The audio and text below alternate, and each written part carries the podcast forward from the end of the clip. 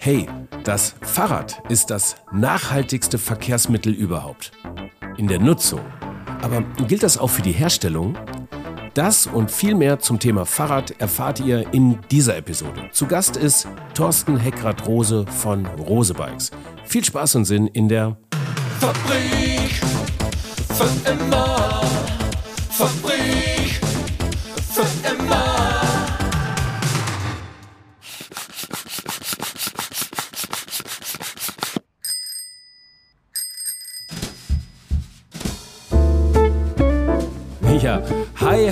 und willkommen zur 71. Episode der Fabrik für immer. Immer noch euer Host, das bin ich, Frank Schlieder. Passionierter Fahrradfahrer seit mehr als 45 Jahren und deswegen habe ich mich auf diese Episode hier ganz besonders gefreut.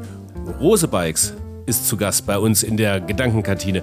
Eine der ältesten und traditionsreichsten Fahrradmarken aus Deutschland. Genauer gesagt aus Bocholt, Unwald der deutsch-holländischen Grenze. Um die 500 Mitarbeitende, knapp 140 Millionen Euro Umsatz. Und trotz Tradition haben sie den Weg in die E-Commerce-Welt, in die Digitalisierung ganz erfolgreich genommen und haben damit auch sich den Anspruch erworben, unter den mehr als 50 deutschen Fahrradherstellern die Nummer 1 zu werden.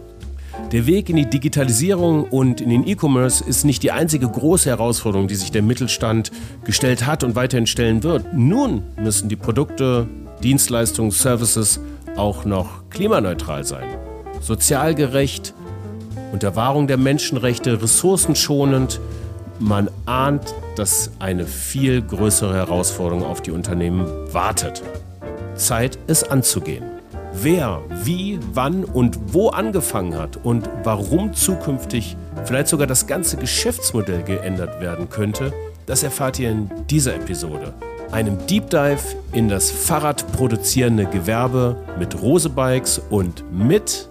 Ja, ich bin Thorsten Heckrad-Rose, 48 Jahre alt, äh, ausgebildeter Betriebswirt, habe damals ein duales Studium gemacht an der VWA in Münster und habe dann während der Ausbildung damals in einem Bekleidungsunternehmen meine Frau kennengelernt, ähm, die Tochter von Erwin Rose ist. Äh, wir sind also vierte Generation hier im Unternehmen ähm, ja, und neben dem beruflichen Hobby, klar, Radfahren, ne, gehört auf jeden Fall dazu.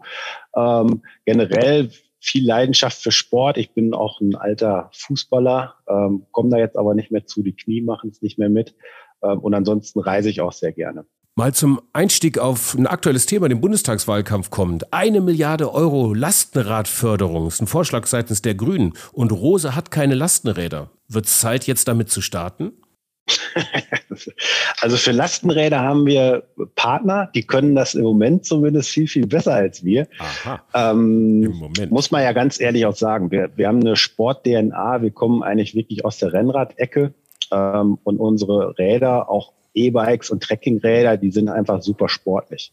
Na, und dieses, dieses Sportgehen, dieses Qualitätsgehen, das ist uns total wichtig. Und so ein Lastenrad entwickelst du nicht von heute auf morgen. Also von daher gönne ich den äh, Unternehmen, die Lastenräder bauen, äh, den Erfolg und dass sie da sicherlich einfach frühzeitig aufs richtige Pferd gesetzt haben. Wie gesagt, wir haben Partner dafür, mit denen wir in dem Zusammenhang zusammenarbeiten können. Ähm, und wir setzen einfach darauf, dass das Fahrrad insgesamt einfach in der Bedeutung immer wichtiger wird und dass die Politik auch erkennt, äh, welche Bedeutung das hat für die Infrastruktur. Und dann werden wir auch unseren Teil des Kuchens bekommen, auch wenn wir keine Lastenräder bauen. Ja. Und ähm, die Fahrradbranche, kurz nachgeguckt, es gibt da eine Studie natürlich vom Fahrradverband, also ich glaube der ZIV ist das, ähm, die zusammen mit dem Wuppertal-Institut eine Studie im Zeitraum 2013, 2018 war die Bemessungsgrundlage, 281.000 Beschäftigte, 37,7 Milliarden Euro Umsatz ähm, mit wahnsinnigen Wachstumsraten. Allein 55 Prozent Wachstum im Handel im Zeitraum 2013 bis 2018, mutmaßlich während Corona nicht gesunken, ähm, 46 Prozent in der Herstellung und 600 über 600 Prozent bei den Dienstleistungen. Dazu kommen wir nämlich später, wenn wir auf das Thema neue Geschäftsmodelle vielleicht auch kommen, vielleicht für einen, für einen Fahrradhersteller auch. Ja. Ähm, das, ist, das sind doch jetzt erstmal profunde Zahlen. Das Fahrrad ist raus aus der Nische, ne? Also Nische definitiv nicht mehr. Ne? Die Wahrnehmung ist eine ganz andere. Das Fahrrad ist wirklich jetzt mitten in der Gesellschaft angekommen, ist ein echtes Lifestyle-Objekt geworden. Man ist ja heute dann wirklich eher stolz, äh, sein neues Fahrrad in die Einfahrt zu stellen als ein Auto. Äh, man schmückt sich da wirklich gerne mit. Ist irgendwie cooler, Rad zu fahren, als Auto zu fahren. Äh, und die Räder geben es mittlerweile auch her. Ne? Wir investieren auch so viel in Design und in die Entwicklung von Features, ähm, dass man da wirklich total stolz drauf sein kann, ein Fahrrad oder auch in unserem Fall ein Rosebike zu fahren. Ähm, also von daher Nische schon lange nicht mehr. Und du hast ja gerade auch die, die Aspekte genannt. Äh, dieser gesamtwirtschaftliche Kontext, der wird halt oft unterschätzt. Ne? Fahrradtourismus, ne? Dienstleistungen, da, da kommt so viel zusammen. Und es werden halt auch wahnsinnig viele Fahrräder in Deutschland produziert. Ne? Ist jetzt nicht so, dass äh, da Container angerollt kommen, äh, die fertige Fahrräder beinhalten, sondern wir betreiben hier auch eine große Montage bei uns in Bocholt äh, und wachsen auch da ständig. Äh, und ich glaube, die Branche würde noch stärker wachsen, wenn wir noch mehr Möglichkeiten hätten, Dinge auch in Europa zu produzieren, auch in, aus Europa zu beziehen, äh, aus den Vorlieferstufen. Ähm, und wenn auch vielleicht mehr junge Leute sich wieder entschließen würden, handwerkliche Berufe zu ergreifen.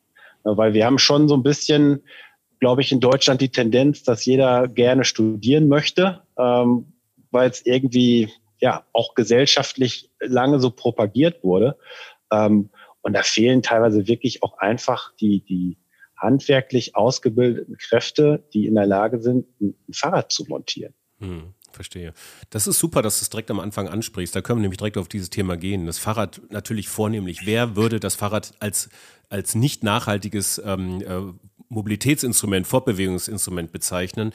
Die Frage ist aber, die sich mir auch gestellt hat in der Vorbereitung, wie funktioniert das eigentlich mit den Komponenten? So, und wie werden die hergestellt? Wie, werden, wie ist die Lieferkette? Wie ist der Markt eigentlich auch in diesem, in diesem Fall? Ich, auch im mhm. Zuge der, der globalisierten Märkte, Resilienz in den Lieferketten. Ihr habt ja. das Thema Lieferzeiten bei euch auch auf der Website. Das ist ein ganz großes Thema, glaube ich, gerade auch im Fahrradmarkt. So, das sind alles so Aspekte, die wir im nächsten Blog vielleicht mal kurz besprechen. Erstmal ganz vorab. Weißt du, aus wie vielen Komponenten so ein Fahrrad eigentlich besteht? So, so Durchschnitt? Kommt aufs Fahrrad Fahrrad an, muss man sagen. Ne? Es gibt ja jetzt äh, wirklich ganz einfach aufzubauende Fahrräder. Ich sage jetzt mal so Dirtbikes, ne? die haben dann sogar teilweise nur eine Bremse. Mhm. Äh, oder bei Fix ist es ganz schlimm, die darfst, darfst ja gar nicht fahren, die haben dann gar keine Bremse. ähm, aber ich sag mal, geht los bei, sag mal, etwas über 30 Einzelteilen und kann dann über 100 gehen. Wenn du halt wirklich bei komplexen E-Bikes bist, mit der ganzen Verkabelung und den Stopfen und den äh, ja, im, im Grunde genommen vielen kleinen Details rund um Schutzbleche und Beleuchtung. Also da kommt einiges zusammen. Hauptbezugsmarkt ist Asien? Äh, gemischt. Viel, sehr viel Asien. Gerade der Rahmenbau ist äh, schwerpunktmäßig in Asien zu finden, aber du findest durchaus auch Produkte aus Europa, also beispielsweise im Bereich von Felgen, Laufrädern, Sättel, teilweise auch Griffe. Aber man muss schon sagen, dass alles, was höheren Komplexitätsgrad hat und was äh, auch einen sehr, sehr hohen manuellen Fertigungsaufwand bedeutet, kommt überwiegend aus Asien. Ja. Äh, Achtung, Doppelfrage, Thorsten. Ähm, welche, gibt es eigentlich schon einen Carbon Footprint für ein einzelnes Fahrrad und ähm, welche Fahrradkomponente hat den miesesten ökologischen Fußabdruck eigentlich? Hm. Also pro Fahrrad ist definitiv ein Ziel, das bemessen zu können und da auch wirklich Transparenz reinzubringen. Die haben wir tatsächlich im Moment selbst nicht, auch wenn wir uns da größte Mühe geben. Mhm.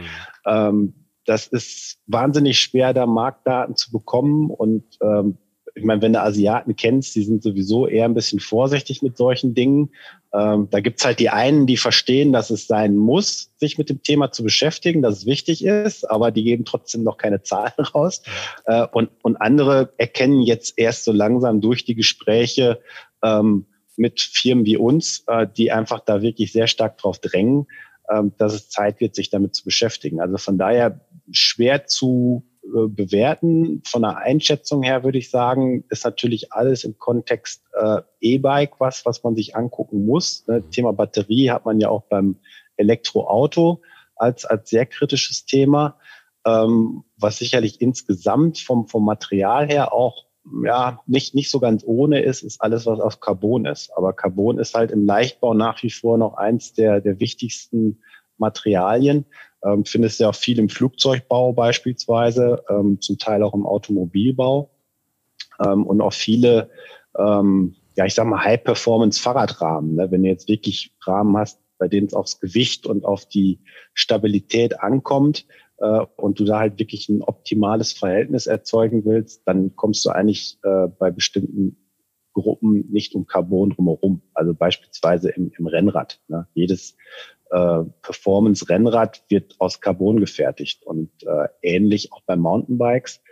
Ähm, von daher Carbon ist was, da, da, da habe ich auch persönlich ein sehr kritisches Auge drauf und da habe ich auch den Antrieb, was dran zu ändern. Ja, also Carbon deswegen Fiberglas allein in der Herstellung dieses Verbundstoffs oder Fiberglas ist das schon sehr energieintensiv und dann in dem, in dem Verbundrahmen backen, mehr oder weniger ist das ein hochgradig energieintensiver Vorgang, der dann äh, vornehmlich wahrscheinlich dann nicht mit, ähm, mit äh, regenerativen Energien gemacht wird, sondern eben mit fossilen äh, Energieträgern, denke ich, oder? Ja, genau. Und äh, vor allem auch im Recycling schwierig. Mhm. Wir haben uns auch viel damit beschäftigt, welche Möglichkeiten es gibt, ähm, die einzelnen Komponenten am Fahrrad zu recyceln. Ähm, da gibt es zum Beispiel jetzt auch schon erste wirklich gute Initiativen ähm, einzelner Hersteller, beispielsweise bei Reifen und, und Schläuchen äh, gibt es das jetzt auch schon seit einiger Zeit, dass man in der Lage ist, da auch zu sammeln und das dann dem, dem Hersteller wieder zur Verfügung zu stellen, damit der dann wiederum äh, Rezyklate in Zukunft einsetzen kann. Äh, bei Carbon echt schwierig, weil du kannst Carbon eigentlich auf gut Deutsch im Moment nur verbrennen und dann versuchen halt die ähm, noch brauchbaren Stoffe rauszufiltern, ähm, ist aber einfach nicht optimal. Da, da muss man auf jeden Fall sich mit beschäftigen und ähm, da gibt es zum Glück jetzt auch erste Initiativen, die dem Ganzen mal auf die Spur gehen. Aber da, da fällt uns auch so ein bisschen wieder vor die Füße, dass wir halt so massiv abhängig sind äh, vom asiatischen Markt. Ne? Ja. Es gibt aber auch da keine ernstzunehmenden Alternativen, oder? Ich, meine, ich sehe ab und an so ein Bambusfahrrad oder sowas da irgendwie rumstehen. Das ist ja wirklich dann Liebhaberobjekte irgendwie, oder? Oder welche, welche alternativen äh, Stoffe findet ihr da? Mit was kann man was anfangen? Ja, Bambus ist ein, ist ein schönes Beispiel. Also erstmal muss man ja dankbar sein, dass, dass sich jemand mit dem Thema so früh auch schon befasst hat und äh, mit, mit dem Bambusfahrrad auf jeden Fall auch mal Aufmerksamkeit aufs Thema gelenkt hat. Das ist mhm. definitiv schon mal positiv. Aber du bist natürlich äh, schon eingeschränkt, was die Möglichkeiten angeht, jetzt so so ein Bambusfahrrad schick zu designen und vor allem auch da wiederum eine gewisse Gewichtsklasse zu erreichen. Mhm. Wenn du überlegst, dass halt ein E-Bike, äh, so als City- oder Trekking-E-Bike, äh, mit einem normal dimensionierten Akku und so einem Mittelmotor und einer vernünftigen, soliden Ausstattung im Moment eigentlich immer ja, weit jenseits der 20 Kilo liegt. Also 22, 23 Kilo, da bist du schnell. Und je nachdem, jetzt gibt es ja auch so Modelle, die werden schon fast so als, als SUVs bezeichnet im, im Fahrradmarkt. Da liegst du dann teilweise bei über 30 Kilo. Ne? Und wenn du jetzt vorstellst, jetzt hast du noch einen schweren Rahmen, dann wird das Fahrrad noch schwerer. Mhm. Dann bist du irgendwann bei einem Gewicht, äh, ich glaube, da, da kann dann auch keiner mehr vernünftig mit umgehen. Ja. Ne? Und von daher ist, ist Bambus zum Beispiel ein sehr, sehr schwieriges Material aus meiner Sicht. In, im jetzt, zum jetzigen Zeitpunkt. Ich meine, vielleicht findet man da auch noch andere Wege. Ähm, aber es ist zumindest schon mal ein guter Ansatz. Aber ich glaube, wir müssen halt wirklich viel mehr denken in Richtung äh, von, von Biopolymeren beispielsweise oder halt von wirklich nachwachsenden Fasern, äh, die man dann auch zu, zu Faserverbundstoffen letztendlich weiterentwickeln kann. Aber da stehen wir halt insgesamt noch relativ weit am Anfang. Mhm. Ähm, aber es ist zumindest Bewegung drin. Und das ist das, was mich da sehr, sehr positiv und hoffnungsfroh stimmt. Und da wollen wir halt auch wirklich gerne mit denen, die sich da schon mit beschäftigt haben, noch viel, viel intensiver zusammenarbeiten. Wir haben jetzt schon ganz viel an Infos gesammelt. Aber ich meine, ich bin, ich bin jetzt auch kein Techniker. Ich habe halt nur irgendwie die Idee im Kopf, dass wir da was tun müssen ähm, und dass wir da gerne hinwollen. Und äh, wir wollen uns schon demnächst auch ein Ziel setzen, weil wir das erste wirklich nachhaltige Fahrrad äh, auch auf den Markt bringen können. Nachhaltig in Bezug auf Herstellung. Weil in der Nutzung ist ein Fahrrad nachhaltig. Ne? Wenn du jetzt dann auch noch E-Bike mit äh, grün produziertem Strom äh, am Start hast, super. Ne? Ja. Aber die ganze Supply Chain davor, die, die packen wir jetzt an. Und die Supply Chain davor, die Lieferkette, die müsst ihr auch zwangsläufig anpacken, weil die ist gerade wirklich die Achillesferse ähm, überhaupt in der Globalisierung. Ne? Ich hatte irgendwas gehört von explodierenden Containerpreisen, 5000 Euro ursprünglich mal. Jetzt liegt die bei 25.000 Euro. Eine Preisankündigungspflicht von drei Monaten ist aufgehoben. Es gilt Tagespreise. Wer nicht bezahlt, dem wird die Ladung wieder entladen. Also es hört sich an wie so ein Wildwesten tatsächlich. Irgendwie ist das euch auch passiert? Ja, das ist so ein bisschen Wilder Westen oder Bazar-mäßig, ne? Ja, schon, auf jeden Fall. Also ja. klar. Gibt's kurioseste Geschichten, äh, wie man die Ware dann letztendlich in einen Container bekommt, der dann auch verladen wird. Ne? Auch das passiert ja oft, dass man dann tatsächlich einen Container bekommt, äh, der aber gar nicht mit aufs Schiff gelangt. Ähm, also ja, kann man, kann man eigentlich gar nicht wiedergeben, aber alles, was man sich so vorstellen kann, passiert da auch tatsächlich. Ähm, und das ist natürlich nicht gut, ist nicht planbar ähm, und ist auch kaum kommunizierbar, weil du kannst ja letztendlich wirklich erst dann halbwegs verlässliche Aussagen treffen, wenn du die Ware im Lager hast. Ne? Wenn du Pech hast, dreht sich ein Schiff im Suezkanal. Wir hatten da auch fast 4000 Federgabeln äh, drauf liegen. Das heißt, wir konnten diese 4000 Mountainbikes nicht bauen. Äh, hätten wir die Gabel neu bestellt, aufgrund der ganzen Nachfragesituation, die wir im Moment erleben, dann hätten wir die vielleicht in zwei Jahren bekommen. Das heißt, in dem Moment kannst du ja nur warten, bis sich das Schiff weiter bewegt. Dann gab es die Schwierigkeit, dass sich erstmal die Versicherungen einig werden mussten. Also wir haben die Ware wirklich jetzt erst seit gut, ich glaube, wann haben wir jetzt? Ende August, drei, vier Wochen im Haus. Und die ist abgegangen im März. Ja. Nachhaltigkeit hat ja auch ein bisschen was von Resilienz in den Systemen zu tun irgendwo. Ne? Ja. Also das lernt man ja so ein bisschen auch aus der, aus der Biologie. Ökosysteme sind dann besonders resilient, wenn sie divers sind, so ein Mischwald, ne? anstatt eines Fichtenwalds, so kann er eigentlich viel mehr Aus, äh, Auswirkungen von außen irgendwo auch abfangen. Ähm, das ist bei den Lieferketten jetzt in menschgemachten Systemen noch nicht ganz so. Sind eigentlich überhaupt nicht resilient. Was, was fällt dir ein als Lösung? Ich hatte gehört, dass ihr zum Beispiel äh, sehr viel mehr, ihr seid, glaube ich, die größte Bestellung eurer Geschichte eingegangen gegangen. Ihr wollt die Lagerhaltung in Deutschland, glaube ich, weiter ausbauen, um einfach äh, ein bisschen mehr intern auch abpuffern zu können. Ja, das sind halt genau diese Themen, dass du dich versuchst, wirklich langfristig darauf vorzubereiten, dass du auch die Entscheidungen dann schnell triffst. Ähm, als, als wir erkannt haben, was passiert, sind wir sofort mit den Einkäufern äh, in den Dialog getreten und haben gesagt, wir müssen da jetzt äh, eine, eine schnelle und gemeinsame Lösung und auch eine gemeinsame Strategie draufsetzen ähm, die wir dann auch innerhalb von wenigen Stunden hatten. Ne? Wir haben dann einfach entschieden, so, wir bestellen jetzt bis zu einem gewissen Grad, um einfach in der Lage zu sein, weiter zu liefern, weiter Fahrräder zu bauen. Ähm, das hat sich natürlich dann auch als die richtige Entscheidung herausgestellt, weil äh, wir kennen auch Geschichten von Unternehmen, die haben dann erstmal ihre Ordern storniert. Ne? Die sind genau den gegenteiligen Weg gegangen äh, und haben dann natürlich extreme Lieferprobleme bekommen. Und äh, wir waren jetzt glücklicherweise immer in der Lage, dann tatsächlich auch Fahrräder zu bauen.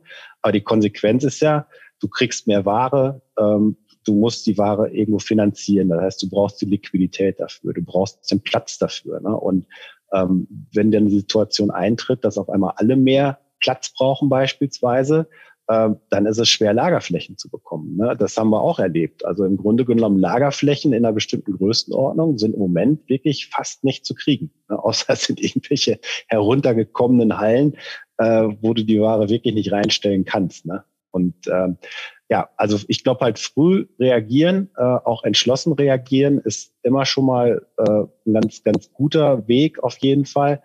Ähm, aber ich glaube halt vor allem so dieses langfristige Planen ne? und, und ähm, sag mal, Strategien langfristiger aufsetzen, was jetzt nicht heißt, dass ich heute schon wissen will, über welche Zahlen wir in fünf Jahren sprechen, weil das ist utopisch, das kann keiner vorhersagen. Ähm, aber jetzt schon zu entscheiden, okay, wir, wir, wir wollen uns halt, was die Materialität beispielsweise angeht, äh, in fünf Jahren an der und der Stelle bewegen oder wir wollen zumindest ähm, Ansätze fahren, Lösungen irgendwo äh, auf dem Tisch haben. Äh, das, ist, glaube ich, wichtig. Und so, eine Mischung aus diesen strategischen Themen und wenn es dann wirklich akut wird, auch schnell entscheiden. Das ist, glaube ich, ein ganz guter Weg. Und das ist das, wo, man jetzt auch überall merkt, so die Politik kommt mit so einem Verhalten auch nicht klar. Ne? Wenn die mit akuten Themen äh, beschäftigt äh, werden, beziehungsweise wenn die Themen halt akut werden, dann sind die so schwerfällig, da, da ist die Krise in vollem Gange, bis, bis halt die ersten Dinge da irgendwie rausrollen. Äh, und genau das darf einem halt im Unternehmen nicht passieren. Eigentlich müsste die Politik auch viel mehr wie ein Unternehmen geführt werden. Äh, dann wird es vielleicht auch nicht passieren. Ja. Was müsste denn darüber hinaus noch passieren, damit die Lieferketten nachhaltiger, resilienter werden, resistenter werden gegen, gegen ähm, solche äh, Einflüsse? Da sind ganz viele verschiedene Bausteine, an denen man, glaube ich, arbeiten kann und muss. Ne? Klar, jetzt was, was Transportwege angeht, solange die Ware aus Asien kommt, wirst du da nicht viel dran machen können, dass halt die Wege lang sind. Da kann man sich jetzt vielleicht als relativ schnelle Maßnahme damit beschäftigen, wie man zumindest den Weg ein bisschen äh, grüner macht, ne? hat dann aber so gesehen noch keinen Einfluss auf die auf die Resilienz. Ne? Ähm, ich glaube, resilient wird man wirklich erst dann, wenn man relativ stark aus meiner Sicht einerseits vertikalisiert ist, äh, wie wir es jetzt zum Teil ja auch schon sind. Ne? An den Stellen, wo wir vertikalisiert sind und die Prozesse äh, selbst bestimmen, ähm, da sind wir schon relativ robust aufgestellt. Ne? Aber wir sind halt immer da anfällig, wo dann externe Partner äh, ins Spiel kommen, die halt auch, sag mal, schwer irgendwo, ähm, ja, ich sag mal, kontrollierbar sind, ne? oder auf die man dann relativ wenig Einfluss hat. Also zumindest nicht mehr Einfluss als die eines normalen Kunden. Ähm, das heißt, ich glaube halt, Resilienz entsteht dann, wenn man halt in, in, in wirklich engen Partnerschaften denkt. Ähm, dann müsste man sich tatsächlich zusammenschließen ne, mit Unternehmen, die in der Lage sind, beispielsweise ein Produkt für uns in Europa herzustellen, ähm, aber wirklich sehr, sehr eng angebunden. Ne? Also dann vielleicht schon, ja, ich will jetzt nicht sagen Joint Venture, aber so in die Richtung müsste man wahrscheinlich denken. Ne? Und da sprechen wir tatsächlich jetzt auch mit einigen drüber in so Art ich nenne es jetzt mal Entwicklungspartnerschaft zu gehen, ne? dass, dass halt beide Seiten so ein paar Ressourcen zur Verfügung stellen und ihr Know-how zur Verfügung stellen und dass man dann einfach gemeinsam untersucht, was geht. Und wenn man es dann schafft, da tatsächlich auch ähm, ja, Produkte nachher äh, raus äh, zu entwickeln ne? und äh, dass da tatsächlich irgendwas nachher vom Band fällt, ähm, dann ist man da auf einem guten Weg. Und dann ist man natürlich auch wesentlich äh, unanfälliger für, für Einflüsse von außen. Klar, dann brauchst du weiterhin Rohmaterialien, ähm, aber zumindest ist der Weg schon mal deutlich verkürzt und du hast Partner, die, die eng an dich angebunden sind. Ich glaube, wenn man, so, solange man sich wirklich, sag mal, auf dem offenen Weltmarkt tummelt, ne, und sag mal, viele, es existieren viele Lieferanten, die wiederum viele Kunden haben äh, und äh, dann wiederum der Wettbewerb generell um Rohmaterialien aus ganz verschiedenen Branchen ich glaube, das ist eine so große Komplexität, die ist für keinen mehr irgendwie nachvollziehbar und auch erst recht nicht kontrollierbar. Und wenn dann politische Entscheidungen dazu kommen, ne, wie man jetzt auch so ein bisschen aus China hört, dass dann doch der, der Fokus wesentlich stärker auf den Binnenmarkt gelenkt wird, ähm, dann muss man sich einfach bewusst sein, dass, dass halt auch solche politischen Entscheidungen da massiven Einfluss haben können, was die Versorgung für uns hier in Europa angeht. Von daher ist, glaube ich, der richtige Weg, sich mit Partnerschaften unabhängiger zu machen, äh, vielleicht auch manchmal den Wettbewerbsgedanken so ein bisschen äh, zur Seite schieben und dann vielleicht auch enger mit Wettbewerbern zumindest an Technologien zu arbeiten, äh, die einfach dann unterm Strich doch der ganzen Branche, Branche helfen. Ich glaube, das ist was, was wir brauchen, dass halt bestimmte Branchen in Zukunft einfach wieder gestärkt werden äh, und vielleicht gemeinsam Lösungen entwickeln, die wiederum ja vielleicht auch dann äh, Modell sein können für andere Branchen ne? und die, die vielleicht so ein bisschen so dieses äh, ja das, was uns im Moment als, als Schwäche vor die Füße fällt, dann in Zukunft wieder zu einer Stärke umdrehen. Ja. Fallen dir da schon Beispiele ein, die du auch in anderen Branchen so interdisziplinär erlebt hast? Nein, ich, ich stelle jetzt einfach aktuell fest, dass viel sowohl branchenübergreifend als auch innerhalb der Branche gesprochen wird. Also da gibt es schon viele, die mittlerweile bereitwillig sind, sich da zusammenzuschließen, auszutauschen, ne, also auch Gespräche, wirklich ernsthafte Gespräche zu führen. Also es mhm. finden Gespräche statt in alle Richtungen. Also wir sprechen auch mit Autoherstellern, wir sprechen äh, mit äh, Herstellern, die, die sich bis jetzt äh, rein für, für komplett andere Märkte beispielsweise auch mit äh, mit Thermoplasten beschäftigt haben. Ne? Wir, wir sprechen mit, mit, mit Herstellern, die äh, bis jetzt ausschließlich dem Automobilmarkt zugeliefert haben. Und das zeigt schon, dass, dass im Moment alle merken, wir müssen was tun, wir müssen sprechen. Und wenn jetzt die richtigen Konstellationen zusammenkommen, dann sehe ich da wirklich Chancen. Das ist jetzt noch nicht so konkret, dass ich sagen würde, wir, wir haben da jetzt in, in einem oder zwei Jahren äh, schon eine Lösung. Aber ich glaube, dass wir da jetzt auf einem Weg sind, der erfolgversprechend sein kann. Im nächsten Blog möchte ich darüber reden, wie wie ihr eigentlich diese Nachhaltigkeitsgedanken in eine Strategie überführt haben, welche Punkte für euch jetzt gerade priorisiert werden und wie ihr losgelegt habt. Und ähm, lass uns da mal jetzt im Folgenden erstmal auf diese Priorisierung eingehen. Nachhaltigkeit kann ja alles und nichts sein, ist ja wie Digitalisierung. Das heißt, man muss ja die Kräfte auf, auf ein, zwei, drei Teilbereiche konzentrieren, die priorisieren und sagen, das gehen wir zuerst an. Wie war das bei euch? Was war das bei euch? Ja, das ist genau, ganz genauso, wie du es beschrieben hast. Man muss tatsächlich die Kräfte auf bestimmte Themen lenken und sich fokussieren. Ähm, wir haben jetzt seit einigen Jahren eine sehr aktive Gruppe von Mitarbeitern, die sich einfach losgelöst vom Tagesgeschäft einfach mit, mit allen Themen rund um Nachhaltigkeit beschäftigt hat. Ähm, das waren Themen wie grundsätzlich die Nutzung von erneuerbaren Energien. Ne? Können wir nicht beispielsweise auch bei uns eine Photovoltaikanlage installieren, damit wir unseren eigenen Strom produzieren?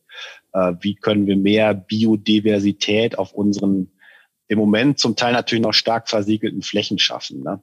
Und all solche Themen, Papierverbrauch im Büro, ne? einfach wie, wie schaffe ich eine Sensibilisierung der Mitarbeiter? Äh, wie kriege ich die dahin, einfach immer mit dran zu denken? Muss ich jetzt drucken? Ja, nein. Äh, wie gehe ich um mit, mit äh, Geschäftsreisen und Co. Also ganz, ganz, ganz viele Themen. Ne? Und das war tatsächlich auch manchmal so ein bisschen verwirrend, weil uns das schwer fiel, das Ganze irgendwie zu strukturieren.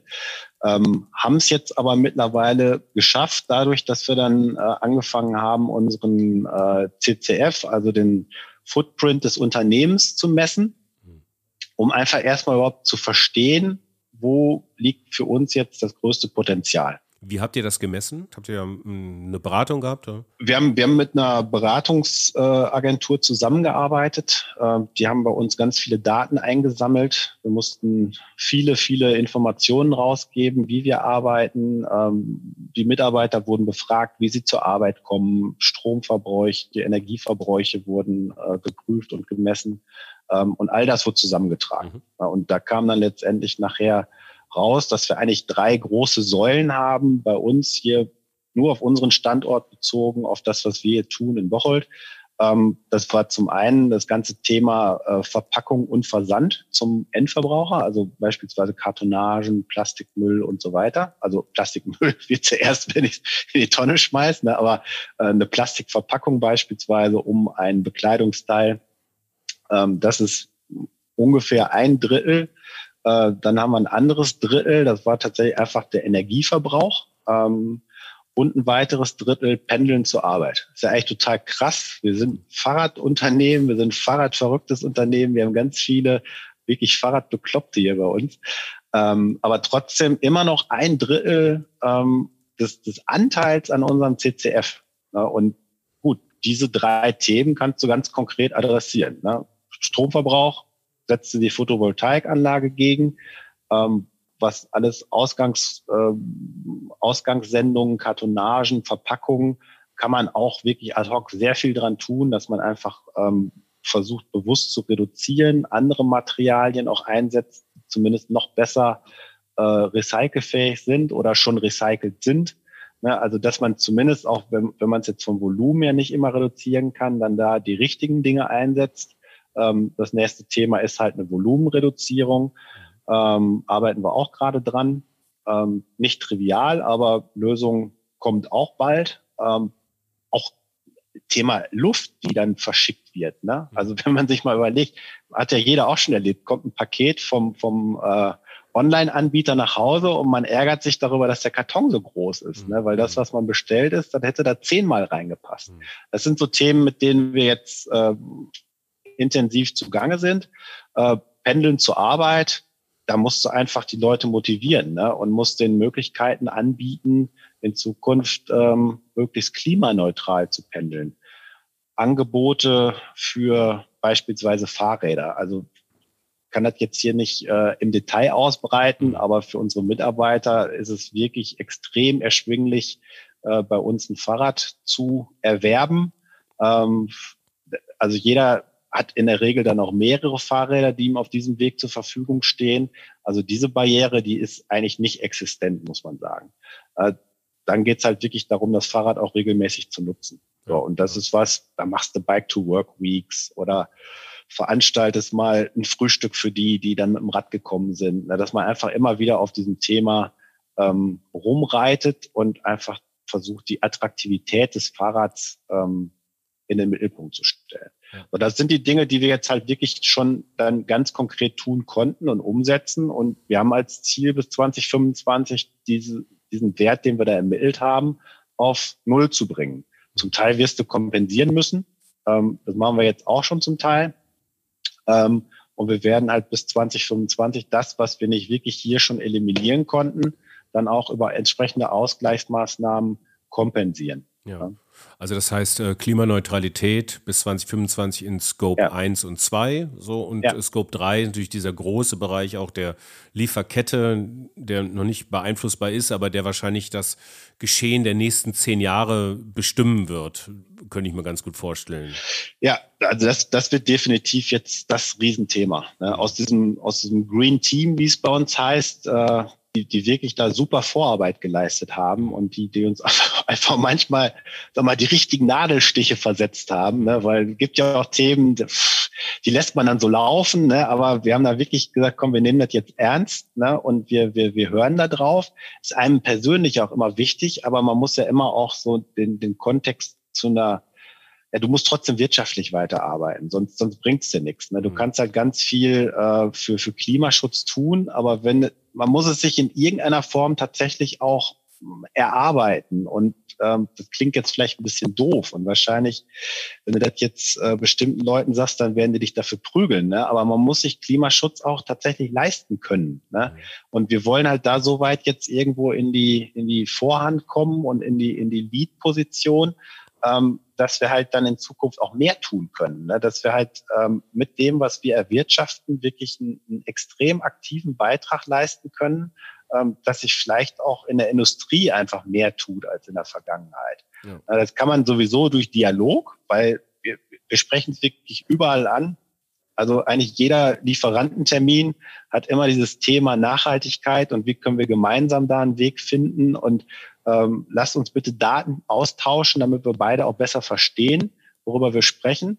Na, das ist was, das machen wir sowieso in jedem Termin. Mhm. Aber, aber nur mit Sprechen wird es halt auch nicht besser, sondern man muss halt dann auch in ganz gezielte Maßnahmen investieren. Ja. Du als äh, Betriebswirt, wie viel Prozent des Umsatzes wird ähm, die Implementierung dieser Nachhaltigkeitsstrategie kosten, aufwenden, wie auch immer man das definieren kann? Das ist, das ist eine ganz gute Frage. Äh, kann ich wirklich aus Bestand überhaupt nicht äh, beantworten. Habe ich, habe ich wirklich keine Ahnung. Also grundsätzlich ähm, wird es Geld kosten, das ist gar keine Frage. Ähm, jetzt, klar, so eine Photovoltaikanlage, da, da investierst du auch erstmal, aber gut, das, das ist was, das kannst du irgendwo auch rechnen über einen gewissen Zeitraum. Das funktioniert ganz gut. Ähm, ist auch wichtig, dass solche Dinge weiter gefördert werden, ne, dass man die dass man halt wirklich auch nicht alleine drauf sitzen bleibt, aber muss halt wirklich auch intelligent gelöst werden. Ja, zum Beispiel ein, ein Ding bei so einer Photovoltaikanlage, wir haben die auf dem Dach unserer äh, Logistik. Ähm, die ist jetzt hier so Luftlinie, wenn du bei mir aus dem Fenster gucken könntest, äh, 200 Meter von, von hier entfernt. Der Strom, der da produziert wird, den darf ich aber hier im Gebäude nicht nutzen. Ne? Völliger Irrsinn. Und ich glaube, dass man insgesamt einfach da alles noch viel, viel intelligenter lösen kann und einfach die Anreize noch viel mehr erhöhen kann. Dann ist nämlich gar nicht mehr immer nur die Förderung, sondern auch, dass ich halt, wenn ich irgendwo meinen Strom produziere, den auch weiter selbst nutzen darf, ohne zwangs einzuspeisen und dafür irgendwie wirklich ähm, nur ein paar Peanuts zurückzukriegen, sondern einfach die Leute animieren, selbst zu produzieren, es überall selbst nutzen zu dürfen. Ne, das ist was, ähm, da, daraus äh, würde sich viel, viel, viel verbessern.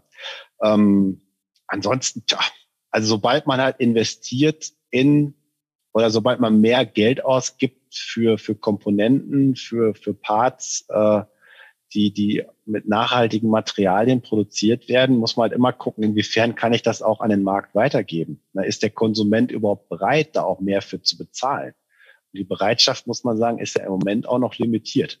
Wenn ich dir jetzt die Wahl geben würde, guck mal, fast das gleiche Fahrrad, 5000 Euro, 7000 Euro. Ja. Ist also das so groß der Unterschied? Also ja, Ich, ich höre das im Lauf dieser, dieser, also macht das ja schon seit geraumer Zeit. Ne? Die einen sprechen halt von Kosten und die anderen sprechen aber auch von Investitionen. Das könnte ja, ich meine jetzt mal anders umgedreht, es könnte ja auch eine in Investition sein ja. in, ein, in mehr Markenbildung, in eine zukunftsgerichtete Markenbildung, in dem ähm, in diesem Fall ihr als Rose Bikes irgendwie als der nachhaltige, das nachhaltige Unternehmen äh, euch auch markentechnisch für die Zukunft rüsten könnt, was aber natürlich immer bedingt, dass der Konsument das irgendwo auch wahrnimmt. Und das bringt mich tatsächlich auch nochmal äh, zu der Frage, ähm, interessiert das die Kunden überhaupt? Äh, nicht aus allen Kundenkreisen, ganz klar. Also das ist schon was, wo, wo auch jetzt eine gewisse Vorleistung erfolgt und wo wir uns einfach darauf einrichten und äh, ja auch, auch wollen, dass sich was ändert. Weil wir selbst erkennen, ähm, dass das, was grundsätzlich überall in der Industrie passiert, einfach noch nicht ausreichen wird und auch nicht gut ist. Und sicherlich in 10, 15 Jahren wird man sich fragen, warum hast du darauf nicht reagiert? Ähm, und deswegen tun wir es jetzt. Na, wir können ja auch nicht erwarten, dass jetzt jeder Konsument die, die Komplexität der, der Lieferkette komplett vollumfänglich versteht. Na, da denke ich jetzt auch nicht bei jedem Produkt dran. Na, ich kaufe mir auch gerne neue Technik und manchmal denkst du dann schon drüber nach, so war das jetzt richtig oder nicht. Ne?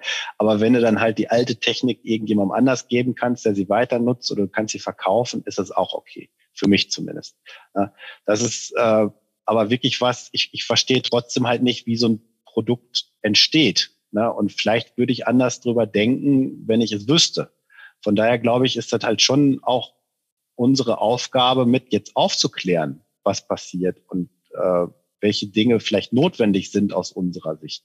Das ne, ist also schon, schon so, äh, dass wir es jetzt nicht rein aus äh, dem, dem Pull des Marktes irgendwie mitnehmen, sondern weil wir einfach die Notwendigkeit erkennen. Und das ist schon richtig, wie du sagst, das ist auch eine Form von, von Invest, ähm, wir sehen natürlich trotzdem die Kostenseite. Das ist, glaube ich, wichtig, beides zu betrachten. Aber so ein Invest bedeutet halt für uns zum Beispiel jetzt gerade ganz aktuell, ähm, wir haben jetzt gerade eine Ausschreibung draußen äh, für einen CSR-Manager. Also wir wollen halt wirklich diese Funktion komplett äh, zentralisieren und auch in der Organisation aufhängen, dass sie auch erkennbar wird für alle im Unternehmen, ähm, dass die Kräfte gebündelt werden an der Stelle ähm, und dass du wirklich jemanden hast, der wirklich hauptberuflich dafür verantwortlich ist. Von, von wirklich morgens bis abends. Und nicht Nachhaltigkeit so als Thema, was man nebenbei so ein bisschen mitplätschern lässt. Ne? Die, die Gruppe, die das bis jetzt gemacht hat, die war da mit Herzblut dabei, aber die hat halt auch andere Aufgaben. Ne? Und die, die freuen sich jetzt halt auch darüber, dass wir da jemanden wirklich für hauptverantwortlich einstellen. Das ist für mich ein, beispielsweise ein Invest. Da kann man jetzt sagen, okay, eine Person bei 500 ist auch nicht viel, aber es ist ein Anfang. Man muss jetzt mal anfangen. Ein Invest zum Beispiel auch, wir, wir werden alle Rose-Fahrräder in Zukunft zurücknehmen. Das ist eine Garantie, die wir jetzt ausgesprochen haben an unsere Kunden. Wir hoffen zwar, dass die Räder lange halten, tun die auch, die sind gut, gar keine Frage, aber wenn die jetzt irgendwann am Ende ihres Lebenszyklus sind, können die Kunden uns ihre Räder zurückgeben und wir sorgen für die fachgerechte Entsorgung. Wir kümmern uns darum, dass Reifen nicht mit Alu oder Carbon einfach irgendwo gemeinsam in eine Tonne geworfen werden. Wir sorgen dafür, dass Bremsflüssigkeiten abgelassen werden, dass, dass auch Öle abgelassen werden, dass sie soweit nötig auch getrennt werden, dass halt nicht alles in eine Kiste kommt. Ist auch letztendlich ein Invest, ne? weil du musst schon die Ressourcen dafür auch bereithalten ne? und du musst dich auch organisatorisch auf so ein Thema einlassen. Ähm, und das nächste wird halt sein, dass wir wenn wir jetzt mit externen Partnern äh, die nächsten Schritte gehen, dass wir auch dafür wiederum Ressourcen bereitstellen und auch in gewisser Form Risikokapital, ne, was vielleicht im Moment noch nicht gefördert wird, ja. ist auch unser Invest.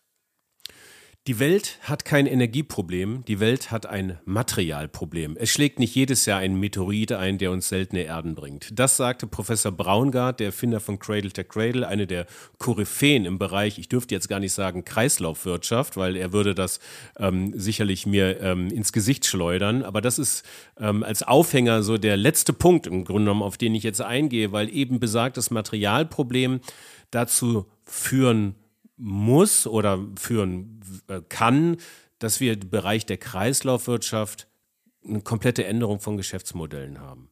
Ja. Ähm, ich habe das jetzt vor, ich habe das vor einiger Zeit mit Bosch gehabt. Das war so ein, äh, das, das Nutzenversprechen, das ändert sich. Bosch verkauft dann nicht den Staubsauger, sondern verkauft in diesem Fall einfach Sauberkeit für zu Hause oder so Staubfreiheit.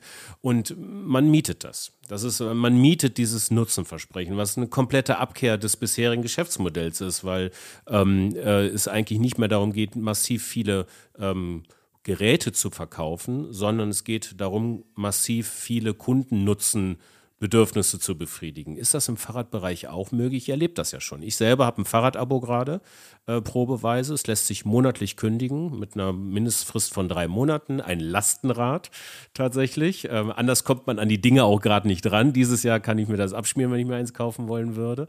Mhm. Ähm, äh, aber ist das für Rosa auch äh, möglich, dass ich sage, ihr Roses garantiert mir meine Mobilität auf Fahrrad, ich zahle euch, was weiß ich, 100, 100 Euro im Monat oder 150 und jetzt macht mal. Ja. Denkt ihr darüber ja. nach? Ja, klar. Also war, war auch äh, schon mal kurz vor Launch.